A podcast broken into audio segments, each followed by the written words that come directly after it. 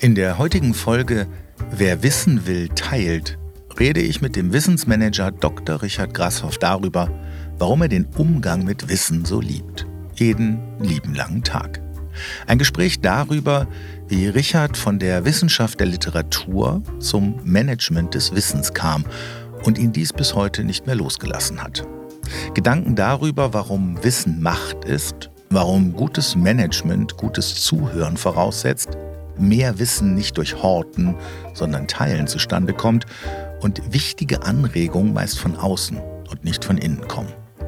Richard erzählt von Störungen zwischen Sendern und Empfängern, der Vernachlässigung von informellen Wissensstrukturen in Unternehmen, der notwendigen Dezentralisierung von Wissen und der begrüßenswerten Fähigkeit, gute Fragen zu stellen. Wissensmanagement, weiß Richard, sollte man mit Menschen und nicht für sie machen damit Wissen wachsen kann.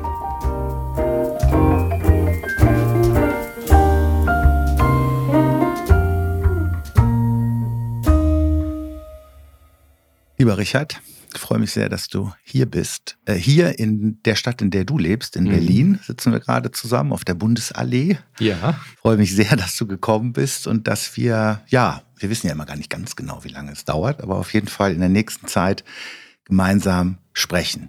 Äh, über dich, über uns und ich werde versuchen, einen Wunsch zu erfüllen, den du gesagt hast. Ich mag es in Gesprächen, wenn ich nicht mehr als 50 Prozent rede. Ja, was mir nicht immer gelingt. Leider liege ich manchmal oft drüber. Das ist bei mir, glaube ich, ähnlich.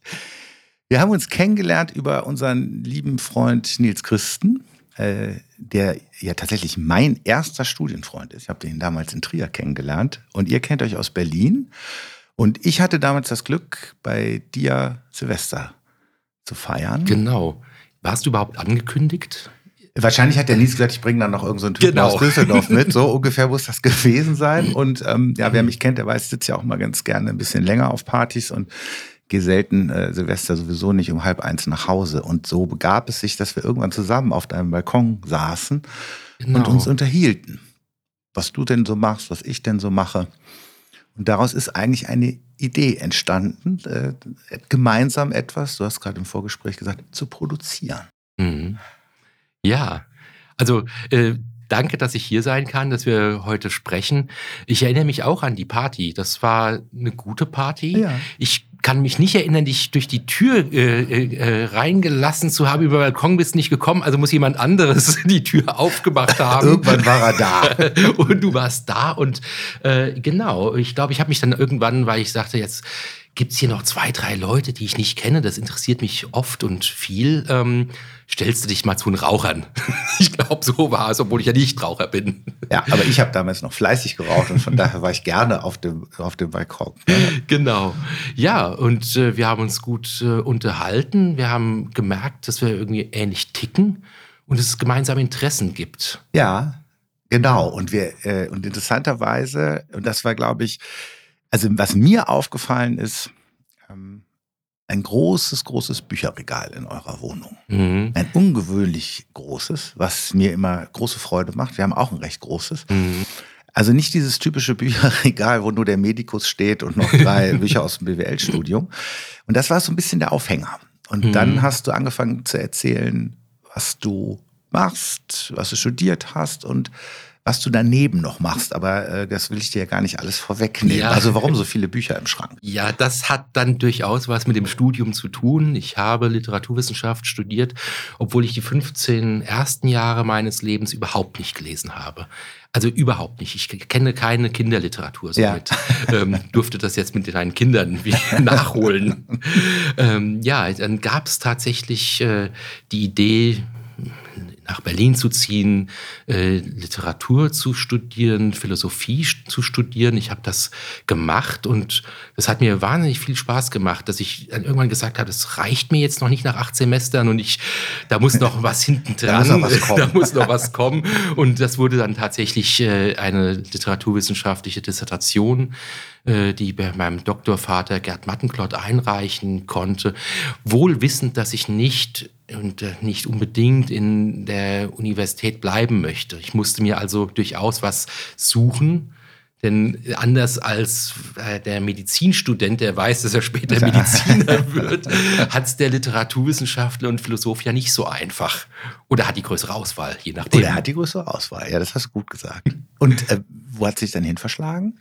Ja, tatsächlich ähm, habe ich mir äh, überlegt, was machen denn die anderen? Also so ein typischer Reflex, den ich jetzt bei meiner Tochter sehe, wenn die äh, im Freundeskreis rumguckt, ähm, dann und da ist gerade eine angehende Literaturwissenschaftlerin, dann interessiert sie sich mal für Bücher, dann ist jemand, der, der schaut sich äh, um, ob er vielleicht Krankenpflegerin werden will und dann will sie vielleicht Krankenpflegerin werden.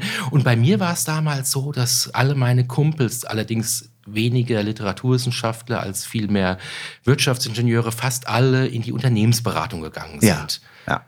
Und da hat es mich dann auch hin verschlagen. Also ich habe dann, die möchte mal sagen, die Lektüren gewechselt.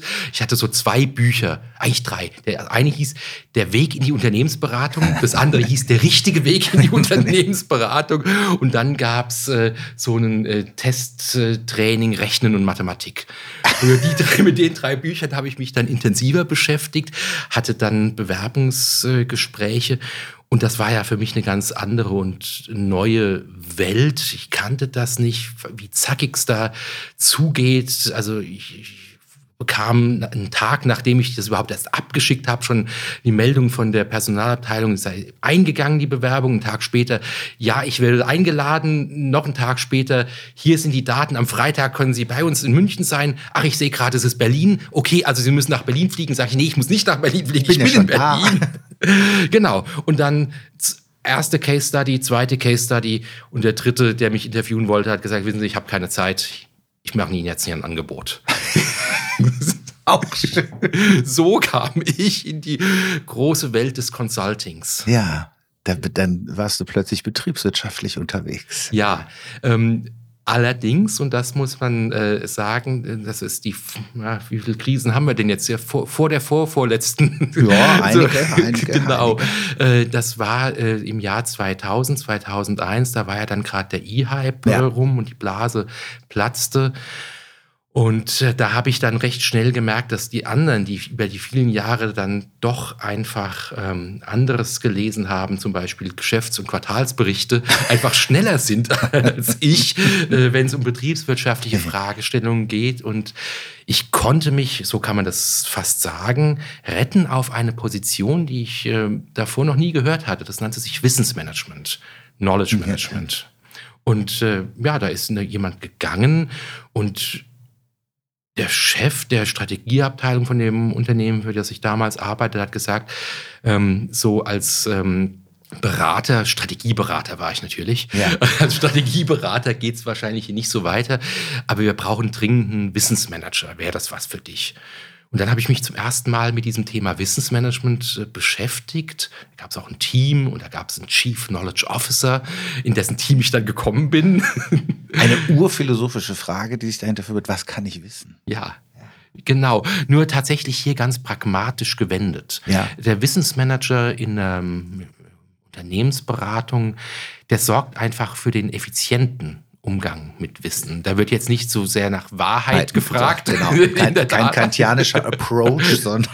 nee, sondern äh, in wissensintensiven ähm, Umgebungen, wie eben Unternehmensberatungen es sind, denn das Kapital einer Unternehmensberatung sind ja, ist ja vor allem das, das Wissen, sind, ist die Manpower, aber das, das, das Wissen der, äh, der Personen. Äh, in so einer ähm, Beratung ist es dann ganz wichtig, äh, das Wissen gut und effizient eingesetzt wird. Dass mhm. also neues Wissen, was auf Projekten zum Beispiel entsteht, eingesammelt und wiederverwendet wird. Dass Personen, die was wissen, miteinander sich schnell vernetzen können. Ja.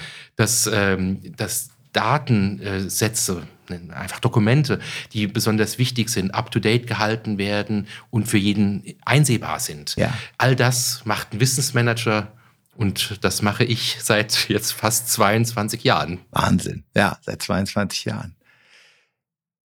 Jetzt hast du es ja schon ganz gut so eingekreist. Ne? Also Wissen entsteht, ähm, Wissen verändert sich, Wissen muss formatiert werden, mhm. möglicherweise auch, dass man auch ja, äh, nicht immer alles wieder neu erfinden muss. An den richtigen Stellen an abgelegt. An den richtigen Stellen abgelegt werden. Mhm. Es muss kommuniziert werden. Was sind denn noch Herausforderungen, die dich so begleiten als Wissensmanager?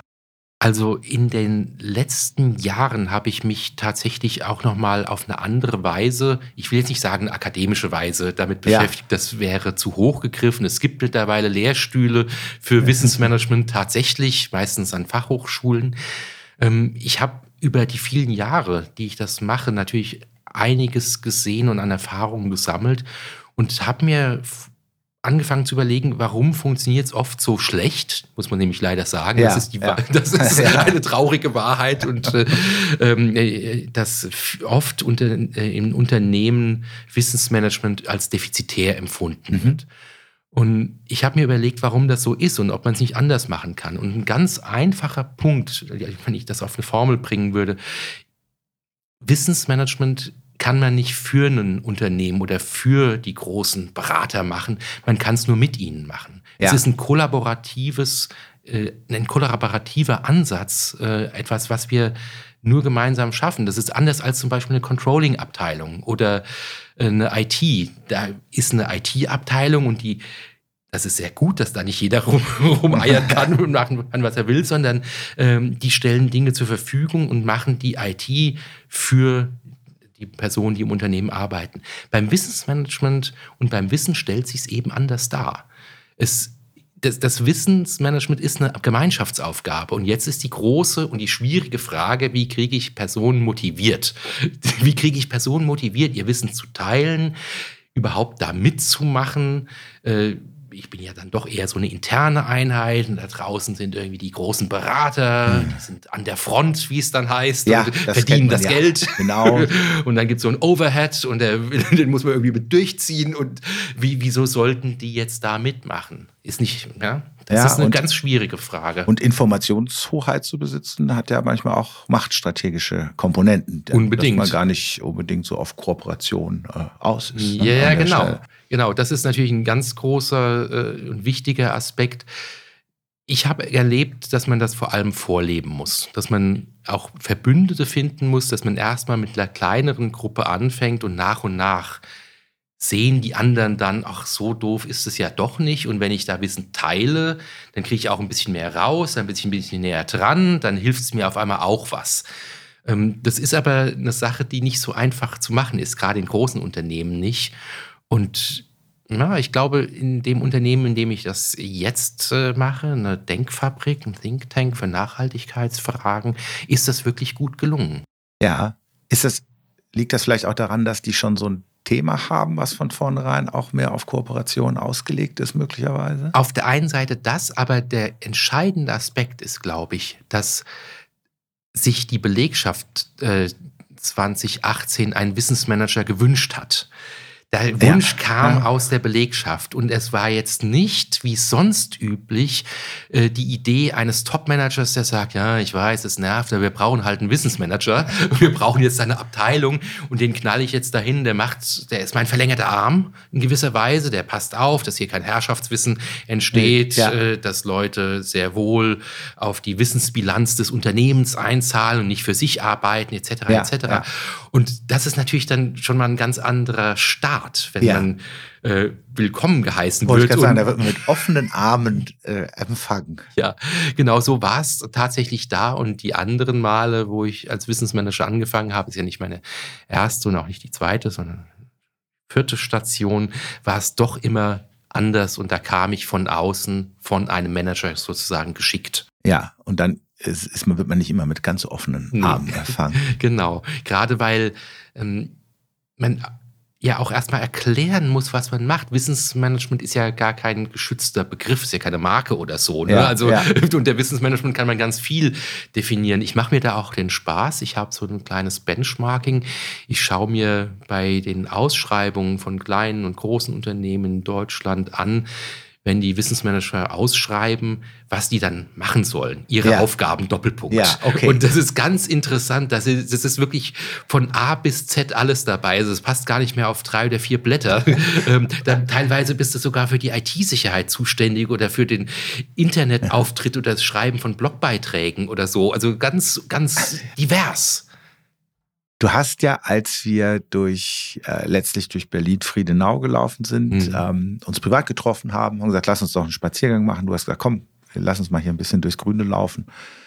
Und da kam ja auch die Idee, diesen Podcast äh, gemeinsam zu machen, weil wir plötzlich festgestellt haben, dass wir wieder ein Thema zusammen haben. Unser erstes Thema war, um das jetzt nicht ganz hinten rüberfallen zu lassen, nämlich die Produktion eines Hörbuches. Genau. Da gehen wir gleich aber dann noch mal ein bisschen drauf ein, was es damit auf sich hatte. Aber als wir jetzt durch Friedenau liefen, da hast du erzählt, dass du jetzt gerade dabei bist, noch mal ein Buch zu veröffentlichen vielleicht auch mit dem Impuls zu sagen, es gibt so viele Vorstellungen von Wissensmanagement, vielleicht wäre es nicht schlecht, nochmal zumindest meine Erfahrungen und Einsichten mhm. zu destillieren, zu bündeln und als Buch eben zu veröffentlichen. Genau. Und in diesem Zuge kamen wir unter anderem dann auf ein Thema, was mich äh, umtreibt und natürlich umtreibt, weil ich mich, ähm, wenn du dich 22 Jahre mit ähm, dem Thema Wissen beschäftigt hast, habe ich mich ja 22 Jahre, vielleicht sogar schon ein bisschen länger, mit dem Thema zwischenmenschliche Kommunikation mhm. beschäftigt. Und dann habe ich dir, ähm, während du euphorisch über dein Buch erzähltest, und habe ich dann genauso euphorisch von dem Thema Zuhören erzählt, Tolles weil ich dann Thema. durch die Plutarch-Lektüre tatsächlich, äh, beziehungsweise den Vortrag äh, von Lars Lehten, der sich äh, mit antiker Philosophie auseinandersetzt. Mhm. Ich habe einen tollen Vortrag von ihm gesehen, der ist Privatdozent, glaube ich, mittlerweile an der Uni in Hildesheim. Da ist mir nochmal aufgefallen, wie wichtig Zuhören ist. Das Zuhören eigentlich die notwendige Bedingung ist, um überhaupt Kommunikation gelingen zu lassen. Mhm. Also wenn unser Ziel 50-50, also einer gerechten Kommunikation ja. gelingen soll, dann müssten wir beide tendenziell in der Lage sein, einander zuzuhören. Sonst ist es, mhm. glaube ich, eher zufällig, dass es ja. passiert. Und da kamen wir dann und dachten, irgendwas hat das schon wieder miteinander zu tun. Ja, unbedingt. Denn tatsächlich, äh, wie du sagst, zuhören ist, glaube ich, eine der Kardinalstugenden des Wissensmanagers. Also es gehört äh, unbedingt dazu. Äh, oftmals sind Wissensmanagements auch daran gescheitert, dass nicht zugehört wurde, dass jemand geredet hat, gesagt hat, jemand, der Macht hatte, etwas beschlossen hat für sich. Wissensmanagement bei uns soll so und so sein. Mhm. Fertig. Ja ähm, und nicht gefragt hat, die vielen Menschen, die Belegschaft, die es nachher ja. nutzt, ähm, wie denn Wissensmanagement funktionieren soll, was denn wichtig ist, was die Bedarfe sind, wo vielleicht auch Nöte sind, was bisher gemacht wird, was vielleicht noch informell gemacht wird oder vielleicht sogar äh, halb unbewusst. Wir gehen ja immer und dauernd mit Wissen um und wir holen uns auch ganz oft Rat. Natürlich, äh, wenn, äh, ein Experte nicht da ist, ja, dann, dann frage ich einen anderen, aber wie finde ich das? Also wie, wie funktionieren Expertennetzwerke? Oder wenn eine Information äh, nicht verfügbar ist, ich komme dann meistens über einen Umweg äh, doch drauf. Aber das hat viel damit zu tun, dass man fragt und dann Antworten auch hört. Ja, ja, ja, das ist dann auch wieder ein Zusammenspiel von Fragen und Antworten. Ich muss gerade nur so mitdenken in Richtung, es ist ja schon interessant, äh, wie viele Tutorials also YouTube mhm. ist ja dafür eigentlich prädestiniert. Also egal, was man wissen will, ja. man gibt es ein und irgendeiner wird es einem schon erklären mhm. und auf unterschiedliche Arten und Weisen. Ich sage das meinen Kindern zum Beispiel immer. Ich finde das immer interessant. Ich sage immer, ihr nutzt so viel euer Handy, ja. aber ab und zu, wenn es dann mal um eine Matheaufgabenstellung geht, dann äh, sagt ihr, das steht aber schon nicht im Buch. dann sage ich, ja, aber guck mal, ihr könnt euch ja die Mathelehrer mittlerweile digital aussuchen. Also auch frei nach eurem Geschmack. Mhm. Da gibt es ganz unterschiedliche Formate. Ähm, würdest du insgesamt sagen, dass die Möglichkeiten, Wissen abzurufen, insgesamt gestiegen sind? Würde ich schon sagen. Mhm. Würde ich schon sagen. Aber das macht es nicht immer unbedingt besser. Ja. Das ist natürlich, das ist die Kehrseite. Es ist so viel, äh, was wir, was abrufbar ist, dass es sehr schwierig ist. Also wenn du das von Kindern ja. sprichst, würde ich sagen, zu unterscheiden, was ist wirklich qualitativ hochwertig. Das ist ja. so ein bisschen wie genau, der, das ist, das der, ist schwer. Ja. Ne? Also wie der Qualitätsjournalismus oder irgendeine Meldung auf irgendeinem Blog, äh, was da unterschiedliches sein kann. Also Wissensmanagement hat demnach auch was mit Bildung zu tun. Ich würde schon sagen. Ja. Ja. Und vielleicht ist es auch nicht zufällig, wenn ich äh, jetzt so denke, das Bücherregal, von wo ich komme, äh, dass äh, ich zum Wissensmanagement gefunden habe und auch dabei geblieben bin. Denn das habe ich auch dutzendfach gesehen, dass Leute mit dem Thema euphorisch anfangen, aber dann relativ bald aufhören, weil es doch viele Hindernisse hat. Man braucht gar nicht so wahnsinnig viele Skills, würde ich sagen, und auch nicht sonderlich viel Vorwissen. Und ich weiß nicht genau, äh, ob es wirklich äh, nötig ist, Wissensmanagement zu studieren. Definitiv wichtig ist das Zuhören. Definitiv ist das Zuhören und auch das sich eindenken können. So ein bisschen dieses Brückenbauen, so ein Überlegen, ja. wie sieht das denn die andere Seite? Ist das, also ich, ich muss gerade an eine, äh, ich habe ja auch früher viele Seminare gemacht, auch in Unternehmen und ähm, in, in Hierarchien ist es ja also Plutarch hat ja gesagt, der Mensch hat nicht umsonst zwei Ohren und nur eine Zunge, damit er mehr zuhören als reden soll. Jetzt ist der Mensch ja, er benutzt ja seine Zunge sehr gerne und wenn man in die Antike guckt, dann ist ja die Zunge scheinbar auch ein sehr loses körperliches Instrument. Also ein sehr affektives, könnte man sagen, das sich nur sehr schwer unter Kontrolle bringen lässt. Mhm. Hierarchien verstärken möglicherweise diesen Effekt, zumindest wenn ich in der Hierarchieebene ein oder zwei Stufen über anderen bin, weil ich dann praktisch die Möglichkeit habe, sowieso mehr zu reden, mhm. weil ich kann es ja. Mhm. Ähm, das heißt, das Zuhören ist ja möglicherweise durch Hierarchie nicht gerade erleichtert, sondern eher erschwert, möglicherweise. Mhm. Ist das eine Beobachtung, die du teilen würdest? Ja, äh, würde ich auf jeden Fall äh, teilen. Es gibt natürlich auch hier Ausnahmen und es gibt äh, durchaus äh, Manager, die sehr genau zuhören und ganz wenig sagen. Also mhm. die ja, habe ich auch ja, in ja, meiner Berufslaufbahn erlebt, die, die wirklich abwägen und das verunsichert viele auch, denn viele wollen auch gerne von Manager äh, eine klare Ansage haben. Ja. So, und dann hören die aber einfach nur zu und denken sich erstmal ihren Teil. Und äh, also die, die Person, an die ich da denke, die hat sich sehr lange sehr gut gehalten. das ist ja, das ist interessant, dass du sagst. Es, es ist ja auch eine Art, es ist ja durchaus auch ein Machtinstrument. Mhm. Und äh, es kann tatsächlich zu Verunsicherung führen. Also ich kenne auch Menschen, die sehr gute Zuhörer sind. Und wenn die dann nicht kommunikativ das machen, was ja immer geraten wird, aktiv zuzuhören, sprich mhm. ab und zu mal, mm, ja, und mit dem Kopf zu nicken, äh, wenn da gar nichts kommt, mhm. dann ist man tatsächlich verunsichert. Aber die Leute, die wirklich gut zuhören können, die hören dann wirklich zu. Und das mhm. ist man gar nicht gewohnt. Ja. Manchmal redet man sich dann auch im Kopf und Kraken. Weil man einfach denkt, wenn, einer muss ja was sagen. Ja. Du hast in der Vorbereitung auch äh, eine Situation geschildert, wo du, glaube ich, mit einem Kollegen über den Gang gelaufen oh, bist. Ja. Und wäre es nur der Gang gewesen. Ja, es, war, es, war der, es war länger. Es war der, war der, Rückweg von einem Mittagessen ins Büro. Und ähm, ja, ich hatte äh, gemerkt, ich, ich stelle dauernd Fragen und der fragt nicht zurück und der antwortet auch immer nur kurz. Und so, es kam einfach nicht das auf, was wir jetzt hier machen, nämlich ein Gespräch zu führen. Und irgendwann habe ich gedacht, so, jetzt probierst du mal aus, wie lange der das aushält. Und dann musste ich es eigentlich aushalten. Wir sind drei Minuten schweigend nebeneinander hergelaufen. Also das, das mag vielleicht schön sein, wenn man frisch verliebt, äh, romantisch äh, äh, äh in, in, in, Paris den Champs-Élysées entlang läuft und dann mal drei Minuten nichts sagt. Aber, ja. aber so drei Minuten neben einem Kollegen laufen, mhm. nichts sagen und man wartet eigentlich, dass jetzt endlich jemand sagt. Ich glaube, ich war noch mehr gestresst als der.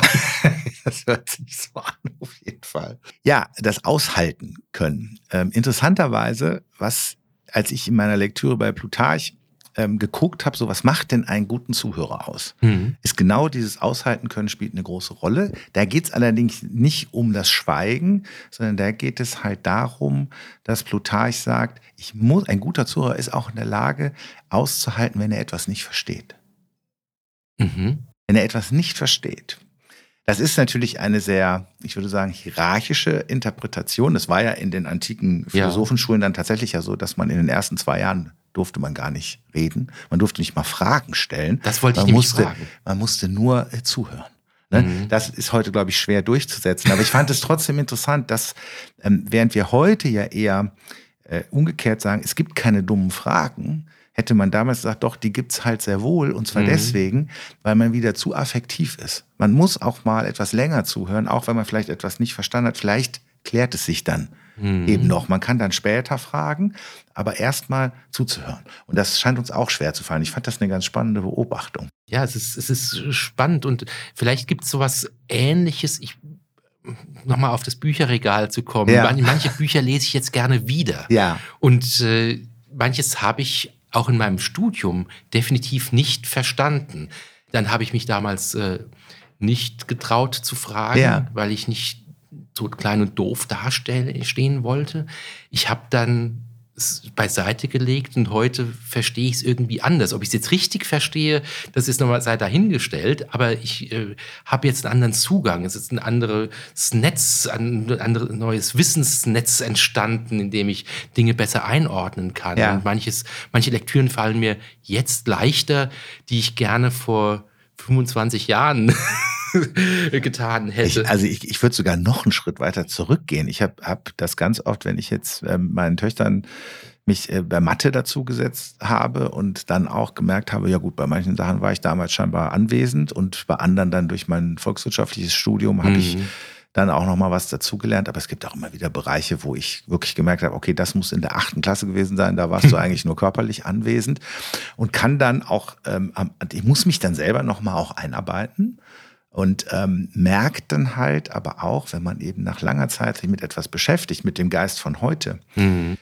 wie leicht einem dann Sachen fallen, wenn man, in dem Fall geht es nicht ums Zuhören, sondern man einfach in Ruhe sich was durchliest. Mhm. Und einfach wirklich mal am Anfang des Kapitels guckt, worum geht es denn hier eigentlich? Ja. Und das ist das, was ich dann versuche auch immer zu vermitteln, dass wir erstmal sagen, wir müssen jetzt erstmal gucken, worum es hier überhaupt geht. Wir müssen es erstmal verstehen. Mhm. Wir müssen erstmal Einsicht nehmen. Mhm. Übrigens, was der Lars Lehten sagt, das fällt mir gerade zu dem Thema ein, der sagt nämlich an der Stelle zum Thema Zuhören und Einsicht, dass das Hören, trotz der scharfen Beobachtung von Plutarch, eigentlich in unserer Kultur immer eine untergeordnete Rolle gespielt hat, wie der Begriff Einsichtnahme schon zeigen würde. Also wir, wir hören nicht ein, sondern wir sehen Dinge ein. Mhm. Also das, das Sehen ähm, hat das große Primat über das Hören. Mhm. Was dazu passt, was du gesagt hast, nämlich, ich äh, habe zwar einen Hörbuchverlag, aber ich lese lieber als ja. was noch viel nachzuholen, weil der erst so spät angefangen hat. Ja, ja jetzt sind wir beim Hörbuchverlag ja, und da ja. sind wir ja auch äh, äh, zusammengekommen. Das war genau. ja wirklich ein tolles äh, Projekt, ein erstes äh, Projekt, wo du deine äh, Expertise eingebracht hast, eigentlich den Text geschrieben hast und ich hatte, war das so? Wir haben ihn weißt du, das Interessante ist auch da, wir haben ja viel miteinander vorher geredet. Ich glaube auch ganz gut aneinander zugehört, nämlich, was machst du? Ah, du bist nicht nur Wissensmanager, sondern du hast auch nebenher noch einen kleinen Hörbuchverlag, mhm. wo dann aber wieder deine ähm, literaturwissenschaftliche Expertise eine Rolle spielt, nämlich vor allen Dingen auch das Nähern äh, von Menschen, die tolle Sachen geschrieben haben, ob mhm. das Seneca ist, ob das Lichtenberg ist. Und wir kamen dann über Knigge nämlich genau. drauf. Und ich sagte, ja, also ich äh, arbeite zusammen mit meinem Freund und Geschäftspartner Moritz Freiherr-Knigge. Und wir versuchen im Grunde genommen diesen alten Knigge nochmal die Wertschätzung angedeihen zu lassen, mhm. die er nach unserer Meinung verdient hat, weil er nämlich kein Benimmpiesel war, ja. sondern ein Aufklärer. So. Und dann kamen wir darüber ins Gespräch. Und dann habe ich gedacht, ach, das ist eigentlich ein tolles Format und mal ein ganz anderes Format. Mhm. Du hattest bis dahin schon mehrere Bücher auch geschrieben. Ja, wir hatten das erste Buch von einem Ghostwriter schreiben lassen, das zweite von einer Ghostwriterin. In beiden Fällen habe ich schon mitgewirkt. Mhm. Und irgendwann habe ich gesagt, ich probiere das jetzt einfach mal selber. Und das hat dann auch auf jeden Fall so geklappt, dass keiner jetzt im Lektorat gesagt, gesagt hat, um Gottes Willen, was ist das? Ähm, hab aber bei dem Text, und deswegen war das auch wieder eine äh, kooperative Zusammenarbeit zwischen uns beiden, hast du gesagt, das ist ein schöner Text, aber das ist, es ist noch ein sehr schriftlicher Text. Ähm, mhm. Da müssen wir jetzt mal gucken, äh, dass wir da was äh, hinbekommen, was auch dem Hörbuch genügt. Ja. Und äh, auch da, finde ich, haben wir ja ein schönes Ping-Pong gespielt. Also Du hast nicht die Hände über den Kopf zusammengeschlagen, sondern um Gottes Willen, den habe ich mir da auf dem Balkon angelacht. Und ich habe nicht gedacht, ja, aber mein Text, ja. fummelt der mir da so rein. Ja, ja. Nee, das hat aber dann auch wieder was mit Wertschätzung zu tun und Feedback mhm. geben im guten Sinne. Äh, ich glaube, es ist wirklich ein schönes Buch geworden, ein schönes Hörbuch und ein guter Text. Und die beiden bewährten Sprecher, die Sprecherinnen, mhm. äh, haben es dann ja auch wirklich toll, toll gemacht. Ja, und da wird es auch wieder so was Dialogisches. Mhm. Und da sind wir jetzt auch schon, das ist ja jetzt, da sind wir auch wieder beim Zuhören oder beim Wissen. wenn man einander zuhört und wenn man in einen echten Dialog kommt, dann steigt ja auch das eigene Wissen. Mhm. Dann legt man ja nicht immer dieselben Schallplatten auf oder versucht den anderen zu überzeugen, sondern eigentlich dadurch kommt plötzlich, ja, so dialektisch kommt eigentlich wirklich was Neues mhm. an den Tisch. Ja. Was man nur gemeinsam herstellen kann. Ja. Das kann man alleine nicht herstellen. Genau. Es kommt einfach äh, die Anregung, die wichtige, die so wichtige Anregung, die man nicht dauernd aus sich selber irgendwo holen kann. Schön wäre es. Also ja. auch, aber nicht nur, äh, äh, kommt dazu. Und äh, dann kann das für beide Seiten ganz befruchtbar sein. Ganz, Entschuldigung, äh, dann kann das für beide ja. Seiten ganz fruchtbar sein. Habe ich, das fällt mir gerade ein, ich habe eine, eine Geschichte, als ich damals bei einem, als ich noch im Angestelltenverhältnis war, da war ich in einem Unternehmen, da hatte ich immer das Gefühl, dass das große Problem dieses Unternehmens, das gab es auch tatsächlich nicht lange. Das war der letzte verzweifelte Versuch der Zeitungsverlage, die verloren gegangenen Rubrikenmärkte damals, mhm. also für Autos, für Immobilien und Jobs, nochmal irgendwie zurückzugewinnen, weil das ja letztlich das Geschäftsmodell war der Zeitung. Mhm. Das ist aber krachen gescheitert aus ganz, ganz vielen Gründen. Aber ein, ein Grund war, glaube ich, dass wirklich in diesem Unternehmen, das ganz neu zusammengewürfelt war, von Anfang an niemand wusste, welche Abteilungen es überhaupt gibt, geschweige denn, was die machen. Mhm. Und mhm. ich weiß, dass ich damals äh, auch die Anregung, weil wir wurden dann auch gefragt, was, was wäre so Verbesserungspotenzial. Und ich habe gesagt, ich glaube, ich fände es nicht schlecht, wenn, wenn einmal im Monat oder so mal alle Abteilungen sich treffen. Das müssen auch nicht immer die, die, die Leitenden sein. Und sich einfach mal vorstellen, was sie machen und mal gucken, wo es dann möglicherweise Wissensgewinnpotenziale mhm. ja. gibt. Ja. Und sowas ist ja ungeheuer wichtig auch für den inneren Zusammenhalt einer, einer Firma. Es ist halt äh, nicht nur die IT-Abteilung und das Controlling und äh, die Berater und äh, das Office-Management und was es da alles gibt, sondern das bildet ja was anderes, was Größeres. Und äh, deshalb ist dieser Austausch ganz wichtig. Ich habe tatsächlich im letzten Jahr solche Austauschformate auch moderiert, äh, wo es vor allem darum ging, den Beteiligten zu erklären, wie sie von der anderen Seite gesehen werden, was auf der anderen Seite ankommt.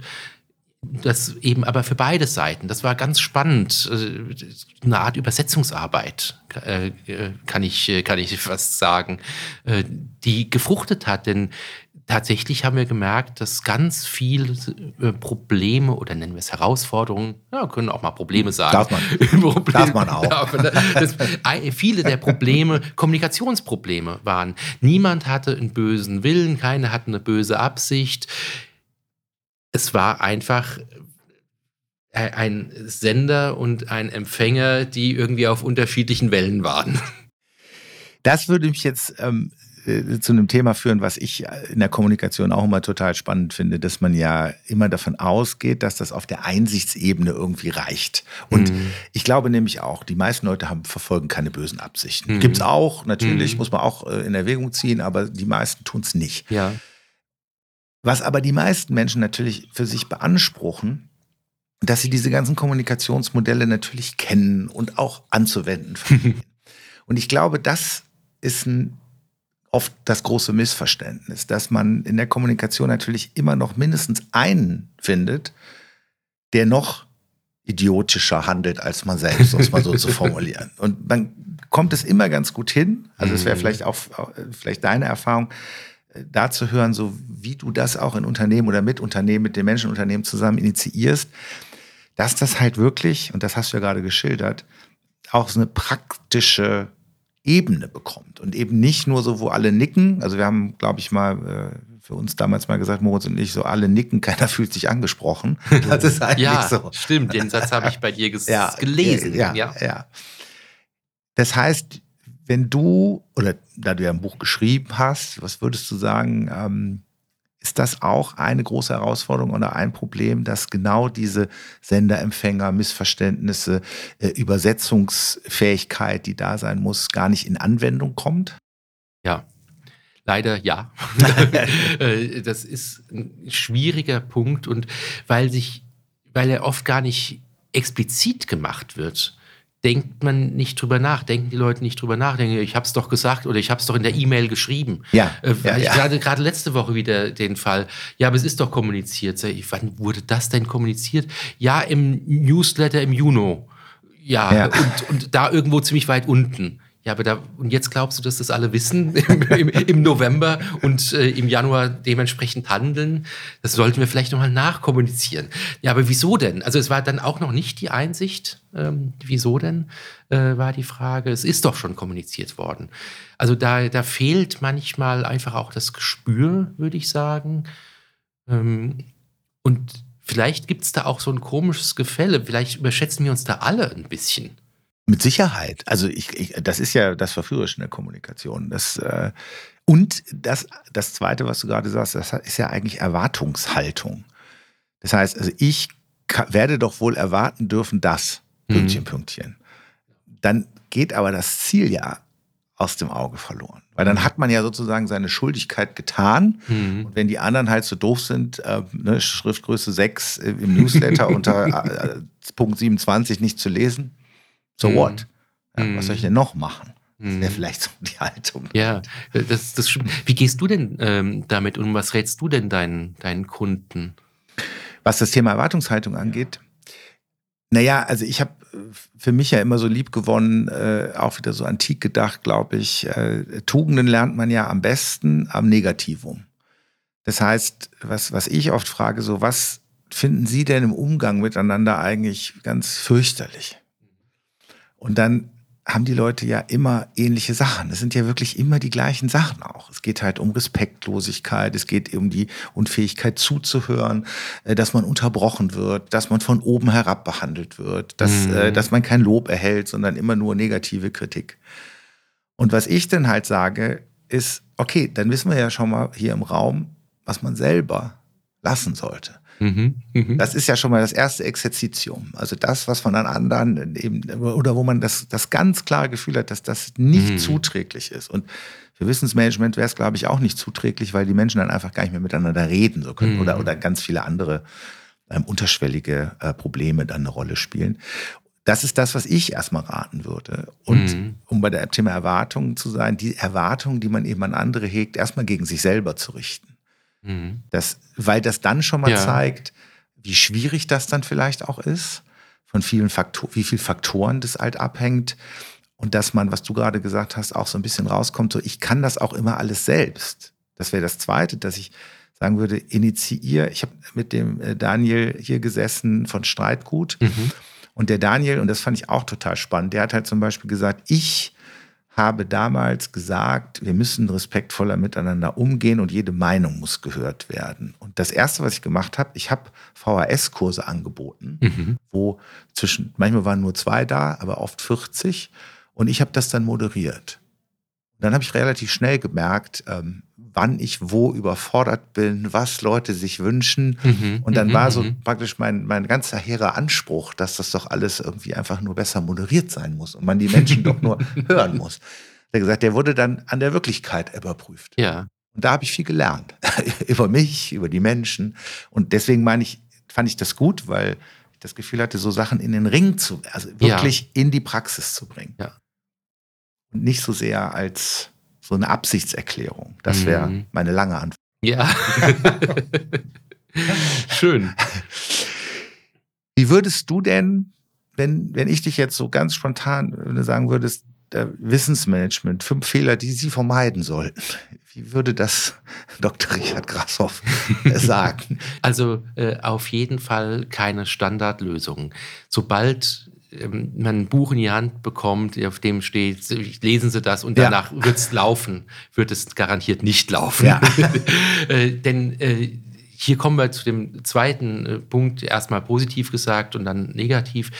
Das Zuhören ist so entscheidend. Die die Situation zu begreifen, äh, in der ein Wissensmanagement entweder restrukturiert oder aufgebaut werden soll, die ist jeweils ganz anders. Das ist in jedem Unternehmen anders und ich muss das auch jedes Mal neu lernen. Keines der Wissensmanagements, die ich aufgebaut habe, ähnelt äh, dem anderen genau. Das hat immer wieder ähnliche, das hat Kerne, würde ich sagen. Vielleicht hat es auch einen Kern, aber es gibt so, sag mal, Dinge im Inner Circle, die gleich bleiben und anderes Äußeres muss sich anpassen.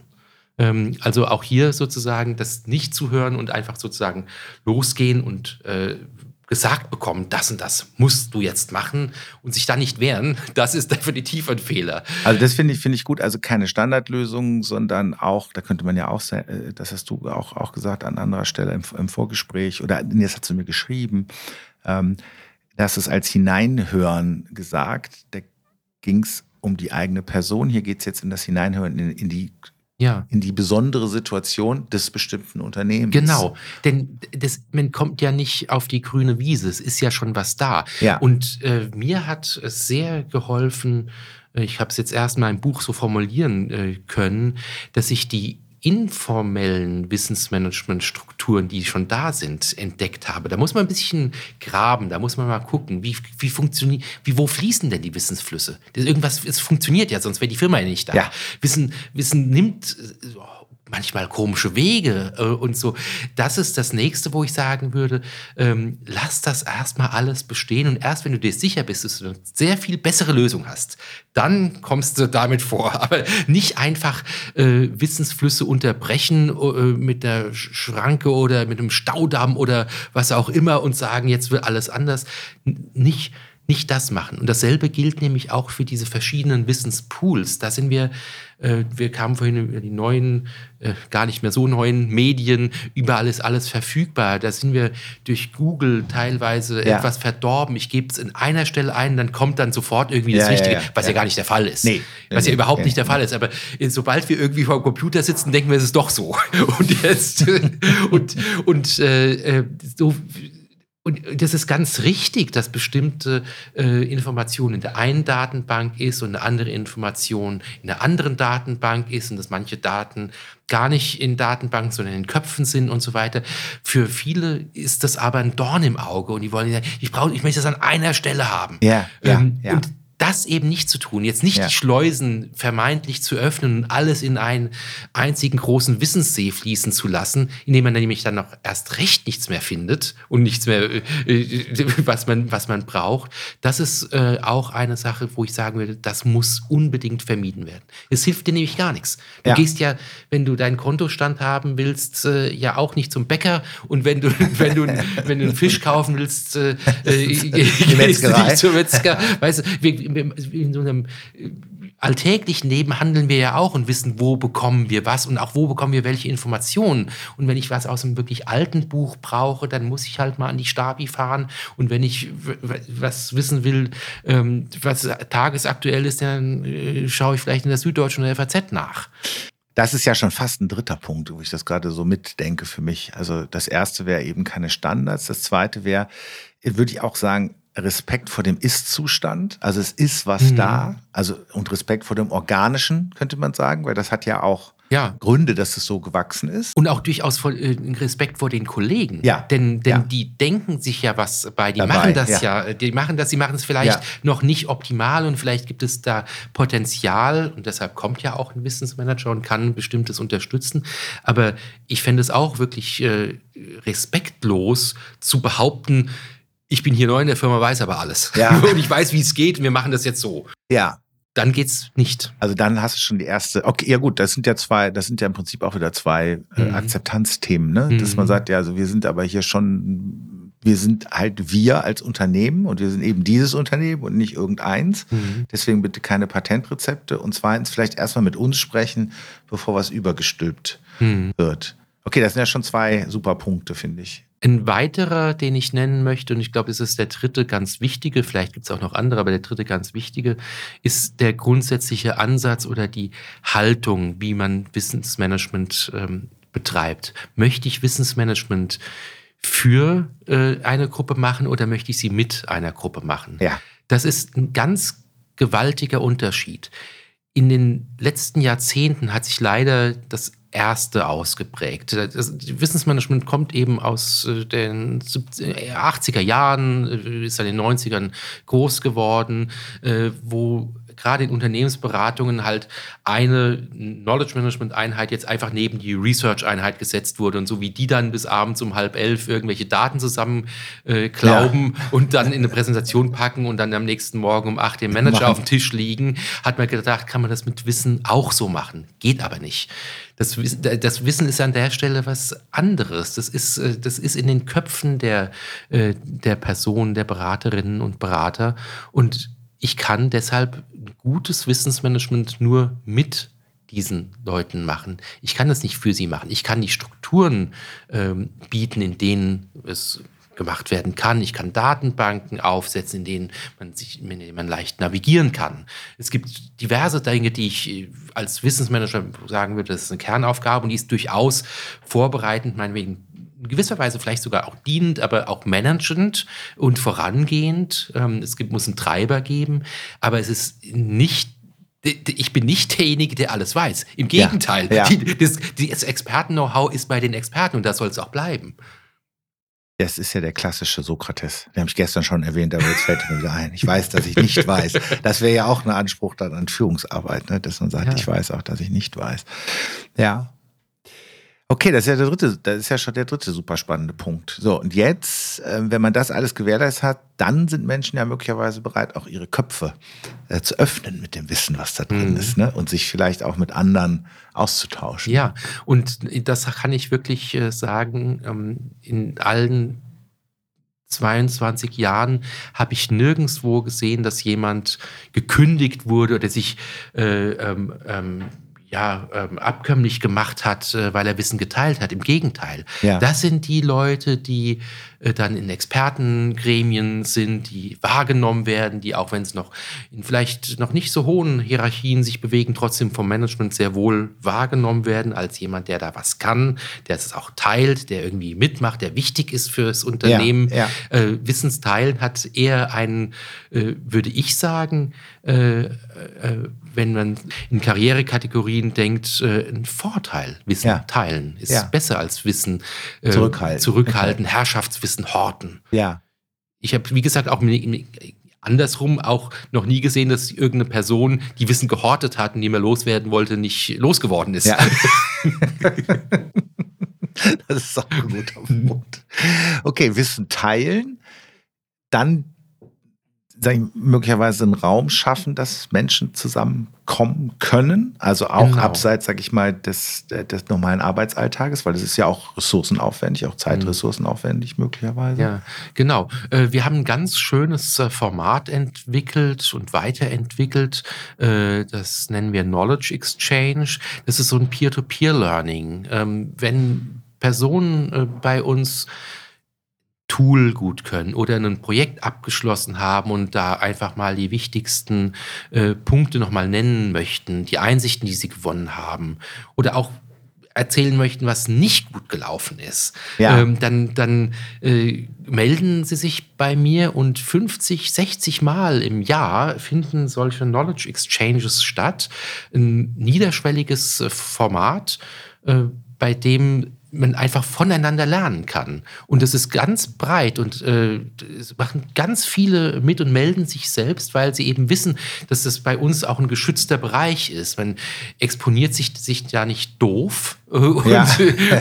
sondern äh, man, man gibt halt seinen Teil auch bei. Und es ist so ein bisschen wie bei dem ähm, bei, bei einer großen Bibliothek oder sag, fangen wir einfach mal an mit dem, mit dem Bücherregal. Wenn jeder ein Buch mitbringt, hat man schon mal eine kleine Bibliothek. Und ja. wenn, je, wenn wir das wiederholen, dann, dann wächst das. Ja. Und äh, das ist nachher eine ganz klassische Win-Win-Situation. Ja, das, das, das äh, bringt mich wieder zu dem Thema, wenn man solche Sachen dann wirklich zum Leben erweckt. Ne? Also wenn sie nicht eben so eine Phrase bleiben, sondern dann Formate, Austauschmöglichkeiten schaffen, mhm.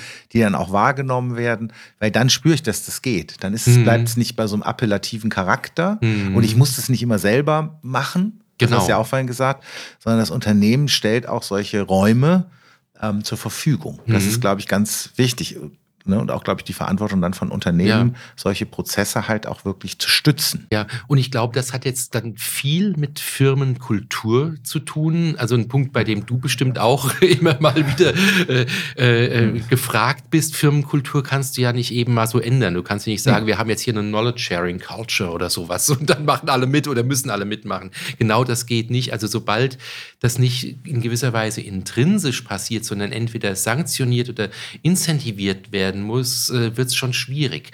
Wenn du eine Gruppe von Leuten hast, das müssen wie gesagt nicht am Anfang alle sein, aber eine, eine Gruppe von Leuten äh, hast, die mit dir zusammen Wissensmanagement macht, die daran glauben, an diese Idee ähm, und das Vorleben ja, dann, genau. Letztlich dann, ist es ja, das dann, ja auch schon. Dann, genau. dann funktioniert es, äh, dann funktioniert es wirklich gut. Und dann hat, äh, denke ich, Wissensmanagement tatsächlich äh, das Potenzial zur positiven Firmenkultur beizutragen.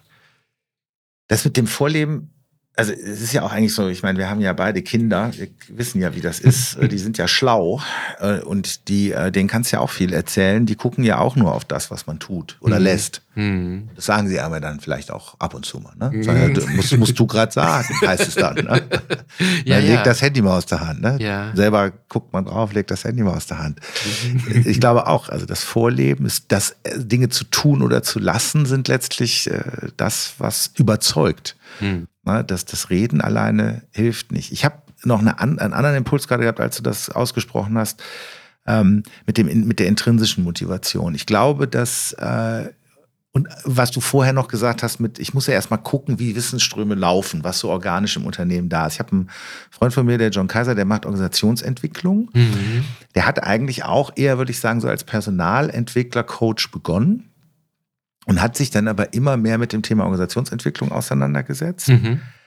weil er gemerkt hat, dass also die reine intrinsische äh, Motivation und der reine Appell ja meistens auch an individualethisches äh, Verhalten meistens dann an Kulturen, die das nicht fördern, abprallt. Mhm. Und ähm, ich fand immer ein, also eine Einsicht, die er gewonnen hat, fand ich auch sehr spannend und die erinnert mich nämlich so an erstmal gucken, was da ist. Er sagt halt auch, was wir sehr oft machen, ist erstmal gucken, wie laufen die Dinge denn tatsächlich ab? Und welche Muster, also man könnte sagen, aus einer mhm. systemischen Perspektive, welche ja. Muster und welche Strukturen lassen sich identifizieren, wo alle sagen, ja, die sind aber nicht gut, also die sind nicht förderlich. Und wenn, nur wenn man da ansetzt, und das ist genau dasselbe, nicht den zweiten Schritt vor dem ersten macht und sagt, ja, ja. wir müssen, wir brauchen eine Unternehmenskultur der Wertschätzung, der Teilhabe, der sonst noch was, und alle sagen, ja, das ist aber Lichtjahre von dem entfernt, was hier passiert. Ja. Lass uns da erstmal gucken, was hier irgendwie eigentlich überhaupt passiert. Das ist ja schon oft anstrengend genug. Mhm. Und wenn wir dann daraus Muster erkennen, Strukturen und Muster erkennen, dann sind wir überhaupt in der Lage, auch an diesen Mustern zu arbeiten. Mhm. Das finde ich sehr ähnlich eigentlich. Ja. Und deswegen Durchaus. Und hat auch wieder was äh, mit Hinhören und Hinschauen mhm. zu tun, mehr als irgendwie das Ablesen von den äh, drei Firmenwerten, die auf der Website stehen. Ja. Ne? ähm, die bringen dann einem im äh, Notfall auch nicht weiter, sondern das genaue Hinschauen, mhm. das Nachfragen, auch wieder das Nachfragen. Ich habe ja. ganz oft nachgefragt. Ein großes Glück, äh, was ich äh, hatte, war, dass äh, die Firma, als ich anfing, gerade aus allen Nähten platzte und und äh, die neuen Büros noch nicht angemietet war. Ich habe so eine Art äh, Bürorotation äh, unfreiwillig machen müssen. Ich saß ja. jede Woche in einem anderen Büro und habe so viele Kolleginnen und Kollegen äh, kennengelernt und habe die eben auch beim Arbeiten ähm, beobachten können. Also neben dem, was ich gemacht ja, habe, ja. kriegt jetzt ja dann doch mit, äh, was die so machen und eben eben was passiert, wenn Benno nicht da ist. Aber ja, der Benno eigentlich ja. gefragt werden müsste, ja, wie geht's denn jetzt weiter? Oder warum äh, die sich über diese spezielle Datenbank so ärgern und was da so problematisch ist. Und lauter Dinge, die ich, glaube ich, nicht mitbekommen hätte, hätte ich von Anfang an meinen nachher äh, finalen Platz äh, gehabt. Also ich war da sehr dankbar, dass ich von Woche zu Woche weiterziehen konnte. Das ist, da sind zwei, also für mich nochmal zwei Sachen drin, die, glaube ich, auch mir wichtig erscheinen. Das eine ist, wirklich genau auch hinzuhören, wo Leute immer wieder auf dieselben Probleme und Herausforderungen mhm. stoßen, ohne dann direkt äh, so, so ne, nach dem Motto, hier wird nicht gejammert, hier wird gearbeitet oder es gibt keine Probleme, es gibt nur Herausforderungen, ja, sondern ja, wirklich ja. genauer hinzugucken, worum es da geht. Und das Beispiel mit dem Benno finde ich irgendwie auch gut, weil dann ja geguckt wird, okay, was ist denn, wenn jetzt der Wissensträger gerade nicht da ist mhm. und wer hat denn, wo wird sich das Wissen jetzt besorgt? Also genau. wer ist sozusagen auf der Ersatzbank? Genau. Wer kann für den Benno einspringen? Kann das eine Person sein? Ist das eine Person sein? Oder, oder ist es in der Ablage? Hat der Benno das gut vorbereitet, Erreitet. seine Elternzeit? und, und, hat einen schönen Ordner gepackt oder, äh, und hat äh, die Sachen ordentlich abgelegt? Oder gibt es vielleicht eine Alternative? Also das ist dann ganz breit, aber das zu verstehen, wie gesagt, hat dann auch, finde ich, etwas äh, mit der Wertschätzung zu tun. Die Leute, die äh, da arbeiten, sind ja nicht doof. Ja. Sondern die, die sind ja schlau. Und äh, dann muss man auch mal gucken, wie die sich selber organisieren. Wie gesagt, das ist dann vielleicht noch optimierungsbedürftig oder man kann Ideen einbringen, aber erst, wenn man sich wirklich, wirklich sicher ist. Dann könnte man ja sagen, auch im Wissensmanagement braucht man im Prinzip immer eine Verzahnung auch, glaube ich, von Personal- und Organisationsentwicklungsmaßnahmen. Man braucht auch eine Verzahnung von ähm, individuellen Fähigkeiten und kooperativen Fähigkeiten, dass das irgendwie immer so mit Hand in Hand läuft ja. ne? und nicht in das eine das andere ausspielt. Sozusagen. Das würde ich auf jeden Fall auch sagen. Ähm, das ist jetzt allerdings mein eher breiter Wissensmanagement-Ansatz ja. äh, äh, oder auch eine, eine, relativ breite Definition. Mhm. Also ich habe in meinen ersten Jahren vor allem irgendwelche Referenzen, Projektreferenzen aus irgendwelchen Datenbanken gezogen, die angefragt waren und die mussten ja. dann bis abends um halb acht irgendwo sein und ja. dann war es gut. Und dann, da war nicht viel mit Organisationsentwicklung durch Wissensmanagement oder auch nicht äh, mit, äh, mit Qualitätsverbesserung, auch äh, was ich jetzt doch viel äh, mache, äh, Qualitätsmanagement, Prozessmanagement sind Themen, die mich äh, auch umtreiben, die so am Rande liegen. Das braucht man auch gar nicht so scharf definitorisch trennen. Bringt nichts, sondern man ja. muss in der Praxis gucken, wo es passt und eben wieder an den Gegebenheiten sich orientieren. Bei meinem vorherigen Arbeitgeber war es eben so, dass sie eine sehr, sehr gute Qualitätsmanagerin hatten. Da war eine aufgeräumte Prozessbibliothek, die hat aufgepasst, dass alle sich an die Prozesse halten. da gab es für mich an dieser Stelle nichts zu tun. Ja. So wunderbar. War ich froh, war ich ja. dankbar, konnte mich auf anderes konzentrieren.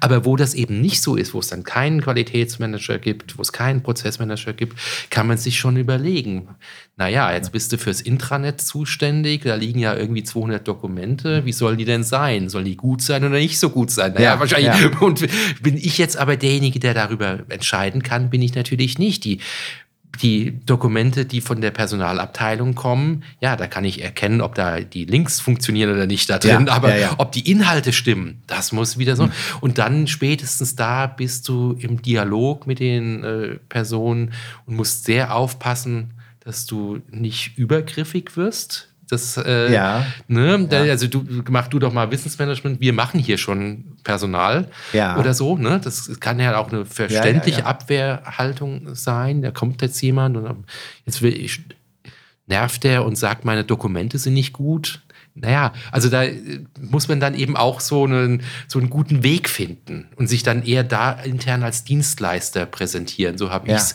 gemacht. Ich merke, da stimmt was nicht, ich könnte gerne helfen. Soll ich das vielleicht ja. ersetzen? Soll ich es mal querlesen? So der Art. Das ist ja, da ist ja auch schon wieder viel kommunikative Stärke gefragt. Es, ist, ja, ja. es gibt ja diesen schönen Satz von Knigge, wo sozusagen auf den Balkon jetzt nochmal ähm, zurückzukehren der ja am Anfang seines Buches auch sagt, äh, also die, die, die Kunst im Umgang des Menschen besteht in erster Linie erstmal darin, sich nach den Neigungen, Einsichten und Temperamenten seiner Mitmenschen zu richten, mhm. ohne allerdings dabei sich zu niederer Schmeichelei herabzulassen oder gar die Eigen Eigenheiten seines Charakters zu verlieren. Mhm. Ähm, das erscheint mir so ähnlich. Es geht um so einen Balanceakt. Genau. Ähm, jetzt kommt aber noch eine Sachebene eben, eben dazu, dass man, das geht jetzt nicht nur, ob man selber jetzt eine gute Figur macht und den anderen gut aussehen lässt, sondern es muss auch im Sinne des Unternehmens, mhm. muss halt, müssen die Prozesse eben auch funktionieren und müssen auch, Übergriffigkeit muss vermieden werden, hast du gesagt, aber auch Eitelkeiten müssen zurückgestellt werden. Hm. Das ist ja schon auch, da braucht man natürlich auch Menschen, die das können. Ne? Ja, ja, das stimmt. ja. Also hier, hier scheint mir das Recruiting im Wissensmanagement-Bereich noch wichtiger zu sein als in vielen anderen Unternehmen. Ja, mag sein. Hm. Also ich glaube auch, äh, also hm. wenn du, also Misanthropen sind da fehl am Platz. Also, ja. Und Eigenbrötler auch. auch. Ja, ja, ja, Und auch diejenigen, die nicht mit Kritik umgehen können. Also ich habe ja, muss es auch, äh, kann das ja äh, sagen, ich habe sehr viele Einzelprojekte vorangetrieben, aber ich bin auch zwei, dreimal in die falsche Richtung gelaufen. Und zwar, mhm, weil ich nicht genau hingehört habe. Ich war so, so sicher, äh, dass das, was ich die letzten 18 Jahre bei Unternehmen gemacht habe, auch hier unbedingt als erstes durchgeboxt werden muss. Äh, da hatte ich, äh, da hatte ich einfach einen Denkfehler und den ja. habe ich gehabt, weil ich nicht gut hingeguckt habe, weil ich da mein Erfahrungswissen falsch eingesetzt habe. Ich habe eben nicht geguckt, was brauchen die, sondern ich habe gesagt, ja, das gehört ja dazu. Ja. So. Und, und, und wie so, wie so ist, ähm, zum Glück äh, hab, haben die lieben Kolleginnen und Kollegen mir den Zahn dann schnell gezogen, denn ich habe äh, eines äh, gemacht bei allen kleinen Einzelprojekten, äh, die ich im Business Management vorangetrieben habe. Ich habe immer gesagt, ich brauche eine kleine Gruppe von Personen, die mitzieht. Ja. Und also schon da, ein Team. Ein kleines Team. Team. Ich äh, gehe äh, voran, aber da ja eben das Wissen auf den, in den Köpfen der anderen steckt, auch für solche Themen, äh, möchte ich unbedingt einige da äh, mit, mit an Bord haben. Und da hat sich dann halt einfach auch nach der dritten Nachfrage niemand gefunden. Und dann war das auch ein deutliches Zeichen. Ja, das ist dann in der Tat ein deutliches Zeichen. Das führt mich nochmal zu einem Satz, den, äh, den, den hatte ich mir, glaube ich, auch aufgeschrieben von dem Lars Leten aus seinem Vortrag. Der hatte nämlich gesagt, also zuhören, ich glaube, so war der Vortrag sogar überschrieben, wenn ich recht, äh, wenn ich das recht erinnere. Er hat gesagt, ähm, zuhören ist eigentlich die Kunst, ähm, sich etwas sagen lassen zu wollen. Hm, schön. Das fand ich gut. Und, und wo wir jetzt so drüber sprechen, denke ich, sind möglicherweise ja dann so drei Dinge. Also man muss bereit sein, dass man sich von sich selbst etwas sagen lassen will, also dass man bereit ist, in sich selbst hineinzuhören. Mhm. Nicht zu schnell auch, äh, könnte man sagen, mit seinem positiven oder auch negativen Urteil über sich selbst zu sein. Vor allen Dingen auf andere äh, zu hören, denen zuzuhören. Ähm, die ausreden zu lassen. äh, auch, was du vorhin gesagt hast, auch eben Irritation, das wäre das ja, ähm, auch, auch zuzulassen und Unverständnis erstmal, mhm. äh, weil das auch die Einsicht bedeutet, manche Dinge brauchen eine Übersetzungsleistung. Also nicht zu schnell dann hinterher zu gehen, sondern erstmal zu gucken, was passiert hier. Und eben Situationen, also sich auch von der Situation was sagen lassen zu wollen. Ja. Ne? Das ist, finde ich, sehr, sehr schön äh, zusammengefasst. Also ich glaube, eben auch sich selber einzugestehen, dass man es eben nicht weiß und das dann aber ja. auch zu artikulieren. Ja. Ich finde es jetzt überhaupt nicht schlimm zu sagen, ähm, es ist eine Frage, die jetzt hier im Raum steht, auf die ich im Moment keine Antwort habe, aber ich möchte drüber nachdenken und lass uns darüber in ein paar Tagen nochmal reden. Ja. Das finde ich, das, ja. ist, das ist doch ja. nicht irgendwie jetzt schnell was rausgehauen ja. oder, oder, oder schnell eine Lösung skizziert, die dann halbgar ist, sondern äh, eben auch zuzulassen, sich selber den, die Möglichkeit zu geben, zu sagen, ich weiß es jetzt noch nicht. Ich habe noch nicht drüber nachgedacht, noch nicht so intensiv nachgedacht, dass ich eine gute Lösung präsentieren könnte, eine gute Antwort. Ja, finde ich, finde ich, das finde ich auch, glaube ich, sehr gut. Also das, ja, also sich das zu erlauben und an Unternehmen gerichtet, eben Räume zu schaffen, in denen das möglich ist. Und das bedarf natürlich wieder ja, großes Vertrauen auch im Unternehmen, dass das wirklich möglich ist mhm. ne? und nicht, dass das halt dann auch wieder wohlfeile Worte sind, sondern dass genau das eigentlich auch erwünscht ist, weil das ja auch im Sinne einer ja, eines vernünftigen Fehlermanagements und so, das ist ja für alle Bereiche dann wichtig und zu sagen, ich weiß es nicht. Also, und wenn es hier keiner weiß, sollten wir äh, nicht den Kopf in den Sand stecken, sondern gehen wir der Sache jetzt mal nach. Mhm. Also, das ist vielleicht auch ein wichtiger Punkt. Ja. Ich glaube, wir haben das Thema eigentlich ganz schön durchmessen. Wir haben nämlich jetzt eine Stunde zwei und 27 ähm, Sekunden. Toll. Richard, vielen Dank. Also es war wie immer sehr anregend. Vielen Dank, Michael. Danke für die Initiative. Mach's gut. Tschüss. Ciao. Ciao.